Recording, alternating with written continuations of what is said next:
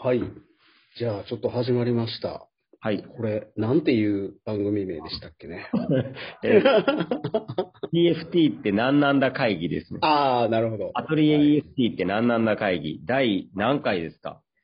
？8回とか7回とかあたりですよね、な、なんか6までは覚えてる7回かな。7かな？そうですね。い、やー、ちょっとね、ずいぶん間が空きましたけども。ねすみません。ありがとうございます。いえいえ、こちらこそ。はい。あの、じゃあ、久々に始めていきたいと思うんですがはい、お願いします。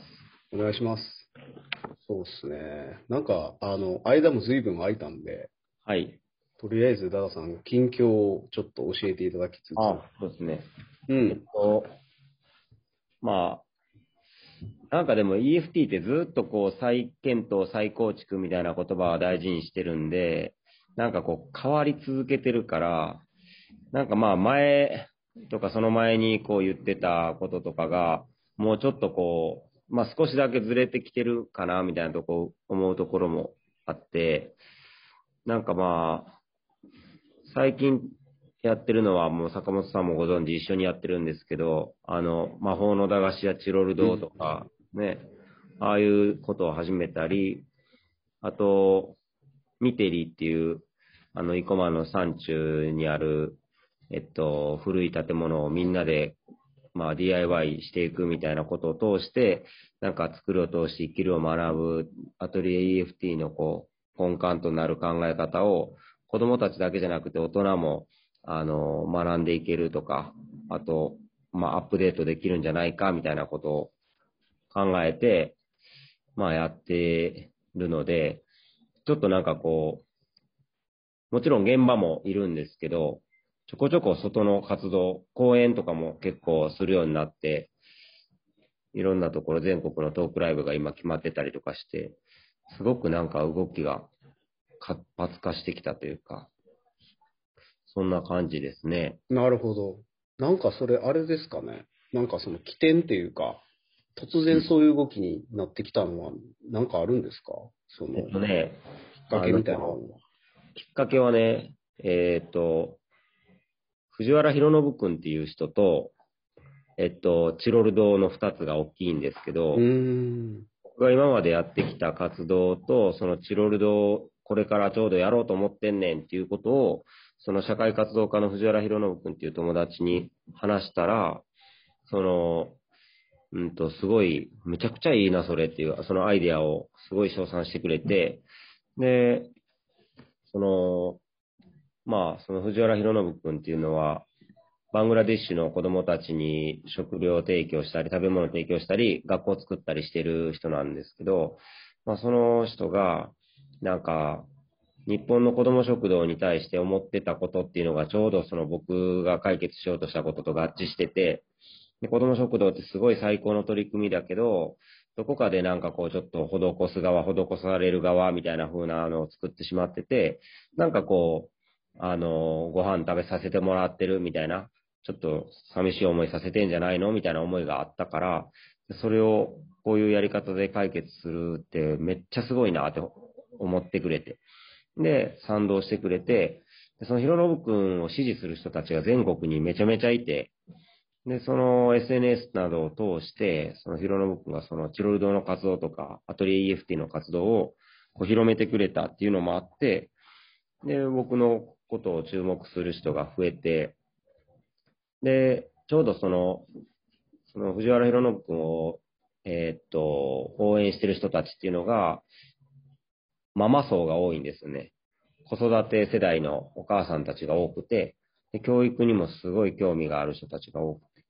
で、僕のアトリエ FT の教育とか、そういうことを、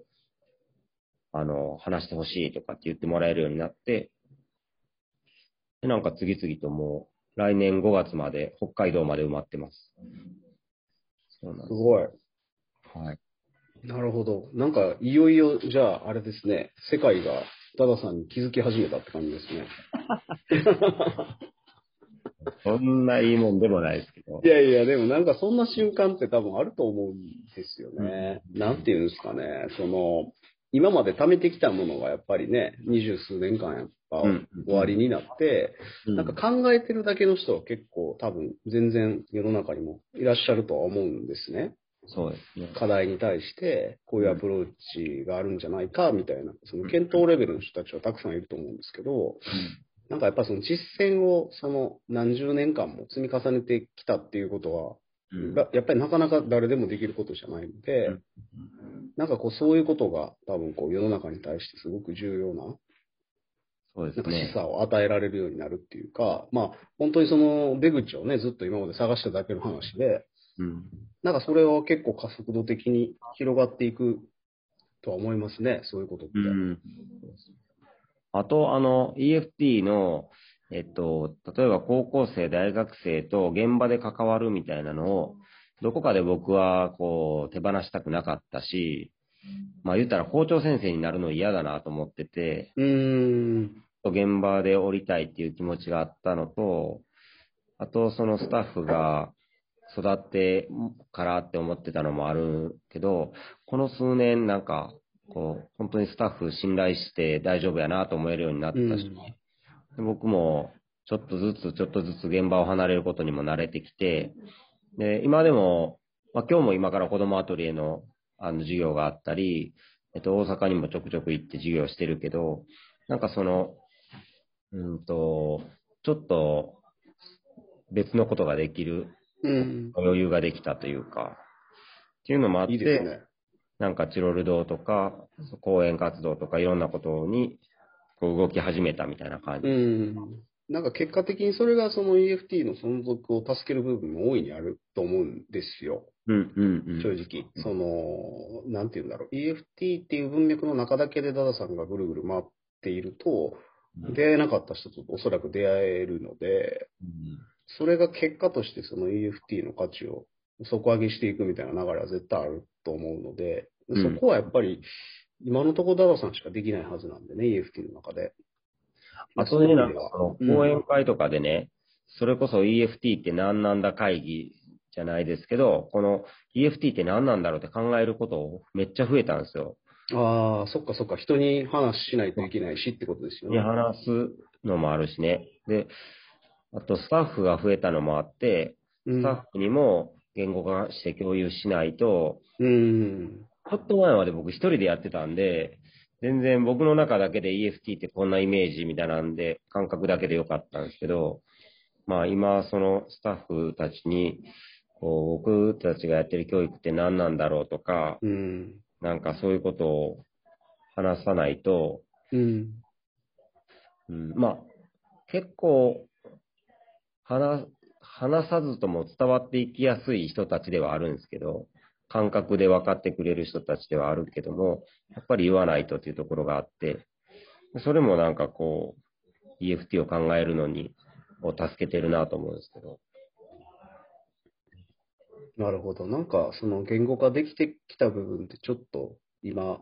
なんかお話できそうなところがあれば、なんか聞かせてもらったりできますか？うん。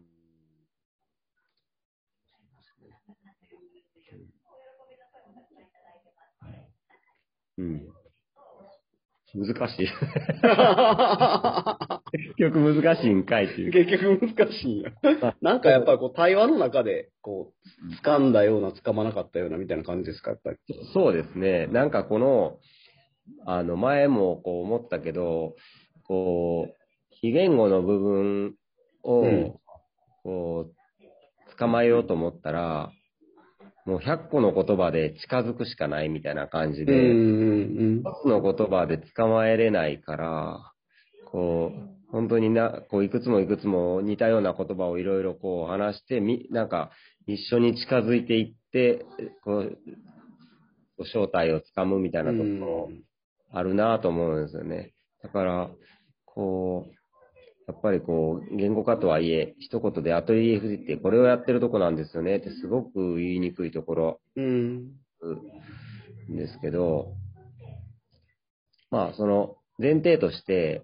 こう、一般的に思われているのって、よく入り口として思われるのは、例えば芸大美大受験予備校うん。とか、もしくは子供たちの絵画工作教室ですよねっていうことがあって、で、なんかそれと違うなっていうのがあるんですけど、なんか、あ、そう、これが言いたかったんです。今回チロル堂をやってみてよく分かったんですけど、その、チロル堂って、えっと、まあ、目的の一つに、貧困とか孤独の子供たちを支えるっていうのがあるじゃないですか。でその貧困や子供の孤独な子供たちを支えるためにの看板が、えっ、ー、と、貧困や孤独な子供たち支えますセンターっていう名前だったら、すごい、な結局リーチしないというか、その結果に結びつかないっていうところがあって、ちゃんと正しいこと言ってるからいいやんと思うんですけど、それが結局邪魔して、その看板が邪魔して、その子たちを遠ざけてしまったりとか、その人たちを支えれないっていうことってあると思うんですよ。で、あの、アトリエ UFT がやってきたことって逆説的にそうだったんだなと思ったんですけど、こう絵画教室だったり、まあアートスクールっていうこと、チロルドでいうところの駄菓子屋ですよね。その、えっと、ここはアートとか好きな人、ものづくり好きな人集まっていいんですよっていう看板を掲げて、で、そこに、例えば障害がある、生きづらさがある、病気を持っているとか、そういうことを置いといて、絵とかアートが好きな人は誰でも集まっていいんですよっていう、こう、看板を立てたんですよね。まあ、偶然に近いんですけど、二十数年前は。偶然そういう看板を立ててやり始めたら、その中にいろんな、なんかこう、生きづらさを持った人だったり、病気で苦しんでる人だったり、うん、なんか別に病気でもないし、障害でもないけど、ちょっと人とうまくいかなくて苦しんでいる人とか、なんか個性的な連中がいっぱい集まってきて、その人たちの、なんか、いつしかこう、まあ居場所的にもなってるし、あのそう、なん、なんていうかな、図らずして、そういう人たちを支えてたりとかして、で、僕が、その、クリエイティブな世界っていうのは、まあ実力主義の世界だから、別に年上の人が偉いわけでもないし、あの、年功序列じゃないから、敬語もいらないし、みんなタメ口でいいよってやったことで、結構、先生と生徒、まあ先生生徒っていう呼び方もしてないので、そういう言葉を変換していったことで、こう、関係性が、あの、曖昧になって、で、先生、生徒だったら絶対相談できない内容を相談したりとか、親に言えなかったことを相談したりとかできるような関係が生まれていったんですよね。これもちょっと偶然だったんだろうなと思うんですけど、なんか僕がそもそもそういう性格だったので、あんま敬語とかやめてみたいな性格だったし、先生とか僕嫌いやからみたいな、先生って職業で呼ばれるのはあんま好きじゃないし、とか、そういうぐらいの程度で思ってたのが、ちょうどこう、上下じゃない、あの、斜めな関係が生まれて、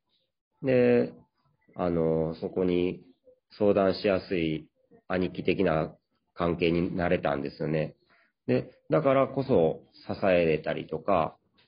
あの、してきた20年で、で、気がついて、あの、振り返ってみたら、えっと、なんかこう、絵画教室とかアートスクールだったはずが、なんかいつしかまあ、寺子屋的なというか、あの、別に生き方を解いたことは一度もないんですけど、なんかどうやって生きていくんだろうみたいなことを一緒に模索してたりとか、なんかどうやってこの苦しみから解放されるんだろうってことを一緒に探してたりとか、なんかこう、水中深く潜ってる人をなんか一緒に水面当てちゃうかみたいな感じでずっと連れていくようなことを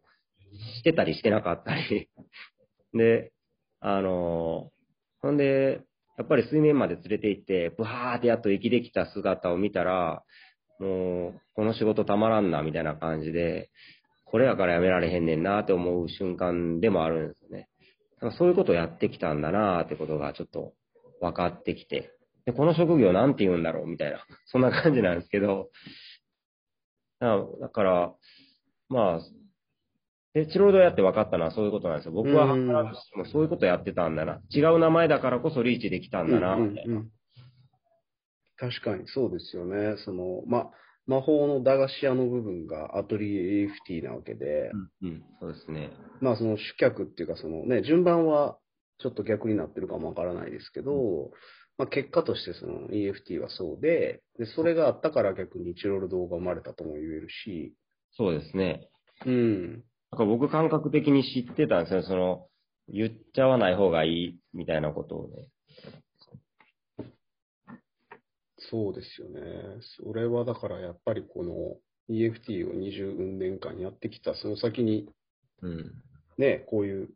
こうまあ、たまたまですけど、そういうこう座組が出来上がったからうん。生まれたようなね、うん事象やと思うんで、そうですね。うん、なるほど。でもそれでちょっと EFT のなんかこうありようみたいなのも少しこう見えるような気もしますね。そうなんで、うん。やっぱりそうやって、こう、坂本さんとかにこう、引き出してもらいながら喋って、その、こう、近づいていくしかないというか、うん。いろんな言葉で、なるべくこの、包囲網みたいなのをちっちゃくしていっうて、ん、うん。捕まえる。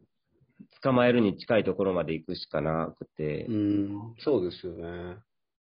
なんかね、な俺も一回昔そういうのすごい考えた時があって、うん、なんていうのかな、その、言葉でやっぱり上手にこう伝えられないことが世の中にはやっぱりあって、うん。それでもやっぱりそれを言葉で伝えようと思った時に、うん。一体どんな方法があるんかなっていうのをすごい、むっちゃパラドックスなんですけど、やっぱ結果ね、やっぱたどり着いたんって、うん。おそらくこういう方法かなと思ったのは、えっ、とね、やっぱりこう、詩とか歌みたいなもんなんちゃうかなと思ったんですよ、うん結局。うんうんうん。あの、まあまあ、五七五とかも含めて、その、あれは言語ですけど、なんか本来伝えようとしてるのはその言葉の部分じゃないでしょう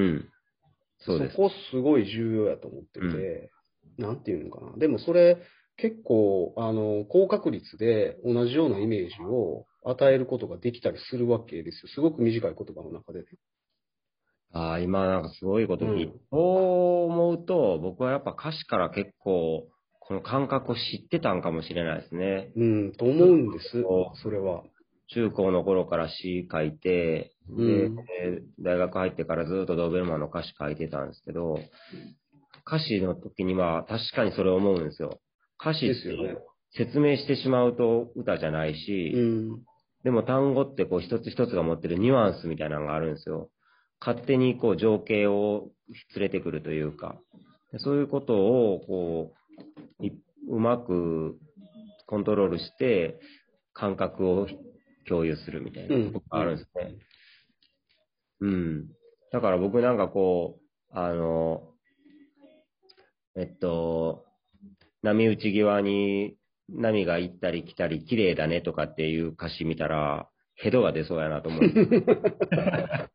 もう綺麗って言うてもてるやん、みたいな。それ綺麗ってあんたが主観的に思って聞いて言っちゃって 共有しようとしてるやんみたいな感じで。で、それだったらもう歌聞かなくていいやんみたいな。うんいや、そこね、すごい重要なポイントだと思うんです。つまりそれ、れは、その言語がその手段になってるか、その目的になってるかの違いで、やっぱりその、つまりその言語っていうのは、その、いかにうまく言葉を尽くして自分がこう、なんていうんだろう、考えてることを引きずり出すのか、みたいなアプローチの他方で、うん。その言語っていう手段によって、こう想起される何かをこう伝えるっていう、その、なんていうのかな。言葉の意味を超えたところにある意味を伝えることが実は言語も可能だっていうことの証明なんで、そうやね、ほんとそう。そのアプローチで、こう、例えばステートメントみたいなもんとか、うん。あ場合によったらビジョンみたいなものが出来上がると、うんまあそれは結構時代を超えるんですよ。うん。うん。で、えっと、例えばですけど、あのーまあ、フランス革命の頃とか、まあ、ああいう時代のスローガンって、実はその、えー詩人が作ってたんですよね。う。うんん。あの、コミュニズムなんかでもそうなんですけど、うんその当時のスローガンは詩人が書いてた。うん。それが、そのアジテーションも含めて、人のね、やっぱりこう、心を掴んで動かすんですよ。うん。たった一個のフレーズを繰り返し続けるだけなんですけど、うんうん結果としてそれが人を一つに束ねていく、すごく大きな言葉になっていくっていうのがあって、つまりその言葉は確かに未熟なツールなんだけども、そのやっぱり、それを熟知して使ってる人が使うと、うん。結構すごいんですよね、やっぱり。うん。いやー、すごい。いやー、ほんとそう。なんか言葉って、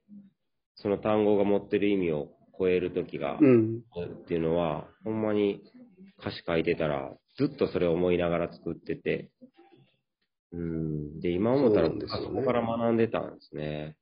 うん。それはね、あの、どんな表現も、あの、そういう意味において言うと制約っていうのは絶対あるので、うん。うん、その制約があるからできないって思うことと、できるっていうこ思うことっていうのは、ちょっとやっぱり違うと思うんですよね。うん。そういった意味で、その NFT だから多分できる、その言語化っていうのはおそらく絶対あるはずで、うん。でそれはつまりその説明的である必要は場合によってはないかもわからないっていう、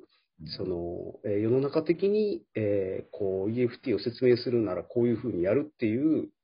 その論法から離れた方が、うん。まあ結果的にそれを上手に説明できる可能性もうんあるとは思いますね。昨日ね、ちょうどその、アトリエ EFT の卒業生で、えっと、映画監督やってる清水直ちゃんっていうことを会って喋っててね。で、その、あの、まあ、障害者を描いた、描いたじゃない、障害者が主演の車椅子の脳性麻痺の女の子が主演の映画があって、でその映画のドキュメントを撮ってるんですけど、ドキュメント映画を撮ってて、で、その、えっと、本編となってる映画は、えっと、障害者と健常者に違いなんかないじゃないか、障害者もみんな幸せになれる、夢は叶うみたいなことをこう、バンバン表に出してやってるんですよ。で、えっと、一方で、その、なおちゃんは、なんか、いいこと言ってるけど、そんな単純じゃないって思ってるんですよね。うん。で、あの、もっともっと複雑な思いがあるし、その、うんと、脳性麻痺の女の子が、えっ、と、主演なんですけど、その、映画に出て、こう、有名になって、スターダムにのし上がっていったからって、その子、それはその子のストーリーではないっていう考え方で、じゃあそれがその子にとって、こう、夢が叶って幸せで、ハッピーっていう、そんな単純な話じゃないよねっていうので、でもっとそのドキュメントを追いかけていくと、なんかその映画が終わってからもあって、その後もいろいろこう苦しむんですよね、その子。うんでそういうこう、リアルみたいなところを、こう、ヒリヒリするようなところを描いてるんですけど、その、まあ、その話の中で、なんか映画って、なんか、映画が、この映画はこれを言ってますっていうのって結構、日本人って求めがちで、なんか、宮崎駿の新作が出たら、あの映画って実は差別のこと言ってんねんで、とか、こう、あれってテーマはこれだよ、みたいなことをこうみんなこう探りたがるんですけど、それって結構僕、正解進行だなと思ってて、その、正解があると思ってるんですよね。でも芸術作品ってそういうものではなくて、なんかもっと感覚の伝達なので、その、そんな一言のスローガンでこう言えるようなことじゃないみたいな。でその言葉に集約できないような感覚をどうやって手渡そうかとしたときに、歌やアートとか、まあ音楽とかが生まれてくると思うんですけど、そういうことを、まあ、映画を通してやりたいっていうような話をしててね。まあ、ちょっと本編の映画をディスってるんですけど、本編の映画ってその、こう、あれなんですよね。なハリウッド仕込みの、めちゃくちゃパキッとわかりやすいんですよ。で、まあその、うん、そんなはっきり言えるんだったらもう映画撮らずに言ったらいいやんみたいな感じで、音楽もそういうところあって、アートなんかまあ特にそうなんですけど、うん、夏休みのあの自由研究というか、夏休みの絵画コンクールとかで、結構子供たちってスローガンがはっきりした絵を何度も書かされるんですよ。交通安全のポスターをまず書いて、その次になんかこう、エネルギーに対するこう、ポスターを書いてとかってやるので、結構なんか、答えがあるみたいな風に思っちゃうんですよね。その辺を、なんか本当は、なんかアートとかって、そういうものではなくて、言語が到達できないところを、の手紙みたいな、この言葉じゃない感覚の手紙なんですよみたいなところを、なんかやるものだと僕は思ってるんです。ちょっと何が言いたかったか忘れてしまう。いつも僕、うんホールがどこかわからんくなる。ちょっとコンセント入れるんですけど。